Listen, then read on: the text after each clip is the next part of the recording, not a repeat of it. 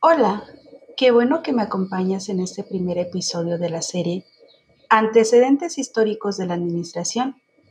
Mi nombre es Dafne Nieves y en este primer episodio platicaremos cómo surge la administración en la época primitiva.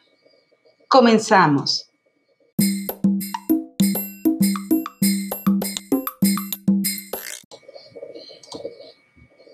Desde que el hombre apareció en la Tierra, ha trabajado para subsistir, tratando de lograr en sus actividades la mayor efectividad posible. Para ello, ha utilizado en cierto grado la administración. Época primitiva. En esta época, los miembros de la tribu trabajaban en actividades de caza, pesca y recolección. Los jefes de familia ejercían la autoridad para la toma de decisiones importantes existía la división primitiva del trabajo por capacidad de sexo y edad de los individuos que integraban la sociedad.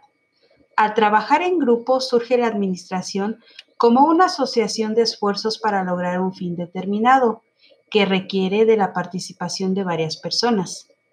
A manera de conclusión, en la época primitiva se da la división del trabajo por edad y sexo el hombre utiliza en forma rudimentaria la administración al trabajar en grupo para lograr un fin.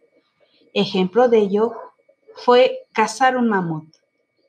Hasta aquí con este primer episodio.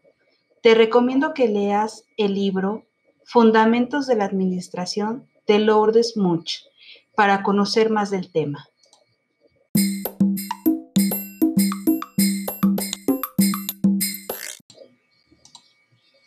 Bueno que me has acompañado en este primer episodio.